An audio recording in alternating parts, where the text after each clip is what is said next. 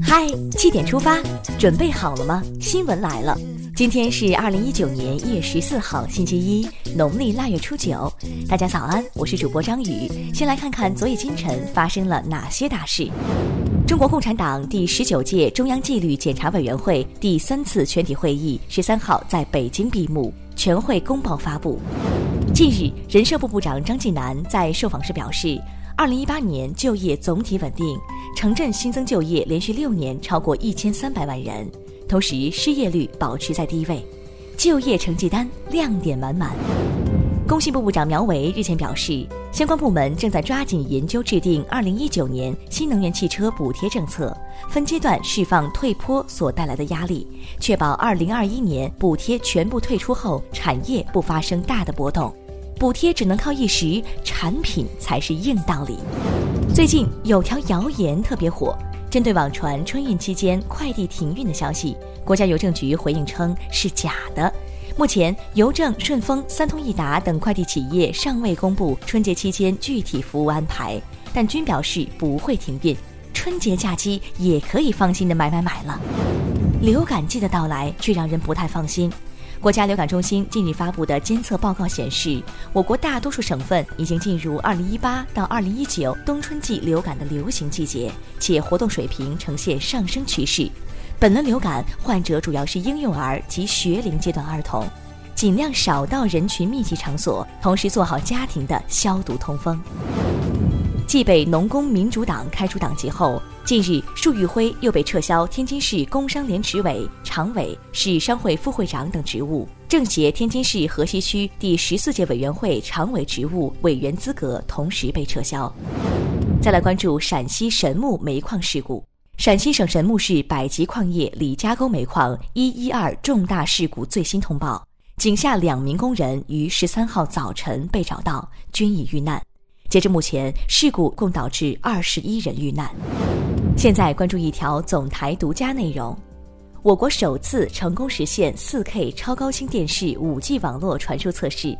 十三号，中央广播电视总台联合中国移动、华为公司在广东深圳成功开展了五 G 网络四 K 电视传输测试，这也是我国首个国家级五 G 新媒体平台建设后的又一个重要突破。走过三十六年的央视春晚，将在今年的深圳分会场历史性的实现四 K 超高清内容的五 G 网络传输。接下来了解一组国内资讯，冷空气又来了。今天起至十六号，一股较强冷空气将影响我国中东部，大部地区将先后降温四到八度，局地降温幅度超过十度。长江中下游以北大部地区有四到六级偏北风。北风吼一吼，我们抖三抖。来关注一位令人尊敬的老红军。十二号下午，老红军李光在贵州遵义逝世，享年九十九岁。李光十四岁加入红军，参加过两万五千里长征。离休后的三十多年间，李光共捐款六十多万元，帮助一千七百多名贫困学生完成求学梦。致敬，您是我们的榜样。有人备受爱戴，有人却丧心病狂。近日，湖北高速交警随县大队在查获一名无证驾车的男子时，车上一名新生婴儿引起交警怀疑。据此线索，民警成功破获跨省贩卖婴儿案。据调查，该团伙作案三起，贩卖四个女婴，最大的出生十天，最小的出生仅三天。目前，该团伙七人全部被刑拘。为机智的交警点赞。有娃的家长们一定要注意这条消息。这两年，一种号称“六娃神器”的产品因轻便小巧、易折叠而走红。然而，国家市场监督管理总局组织开展的监测中却发现，三十五家企业生产的五十个批次样品中，稳定性项目的检验合格率为零，并且有近一半的样品中都检出增速剂残留超标。六娃神器变伤娃利器。一不当心被坑了的还有这十六个程序的用户。国家互联网应急中心发现禁播视频、无码神播等十六个扣费类的恶意程序变种。这些恶意程序在用户未知情的情况下，私自给指定 SP 号码发送订购短信，消耗用户手机话费。看看你中招了没？看视频不放心，开车的也不让人省心。近日，重庆江北区民警查获两名酒驾男子。据了解，两人在一起喝完酒后分别驾车回家。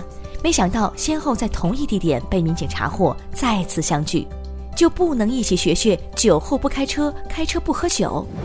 再来关注一起令人痛心的校园悲剧。日前，河北辛集市两名高一学生在楼道内发生口角，随即厮打在一起。学生张某某在厮打中倒地，经送医抢救无效后死亡。目前，学生寇某某正在接受讯问，案件正在调查中。一时冲动毁了两个家庭。看完身边事，把目光转向国际。法国黄马甲示威活动仍在继续。当地时间十二号，巴黎第九轮黄马甲示威在雨中登场。当天，全法约有八万四千人参加示威，而警方在全法部署了超过八万名警力应对。法国总统马克龙称，因日程繁忙及国内黄马甲游行，他将取消达沃斯世界经济论坛的行程。停不下来的黄马甲操碎了心的马克龙。当地时间十二号，法国官方宣布，当天上午发生在巴黎市中心的爆炸事件已经造成三人丧生，近五十人受伤。事故原因还在调查之中。美国东部时间十二号零点，从去年十二月下旬开始的美国联邦政府部分机构停摆进入第二十二天，这意味着美国联邦政府迎来史上最长停摆。自一九七六年以来，美国联邦政府经历二十一次关门，此前最长记录是克林顿执政时期创下的二十一天。破纪录也不总是好事儿。据法媒报道。在日本东京获得2020年夏季奥运会承办权前后，日本奥林匹克委员会主席竹田恒河涉嫌行贿，他可能因此在法国遭到起诉。东京奥组委说，首次获知这类消息，暂时不做回应。蒙上阴影的东京奥运会，接下来是今天的每日一席话：唯有牺牲多壮志，敢叫日月换新天。二零一八年二月十四号，习近平总书记在二零一八年春节团办会上发表重要讲话。他指出，奋斗是曲折的，唯有牺牲多壮志，敢叫日月换新天。要奋斗，就会有牺牲。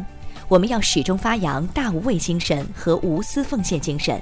奋斗者是精神最为富足的人，也是最懂得幸福、最享受幸福的人。唯有牺牲多壮志。敢叫日月换新天，出自毛泽东的《七律到韶山》，意思是：正因为有无数先烈的壮烈牺牲，才换来革命胜利。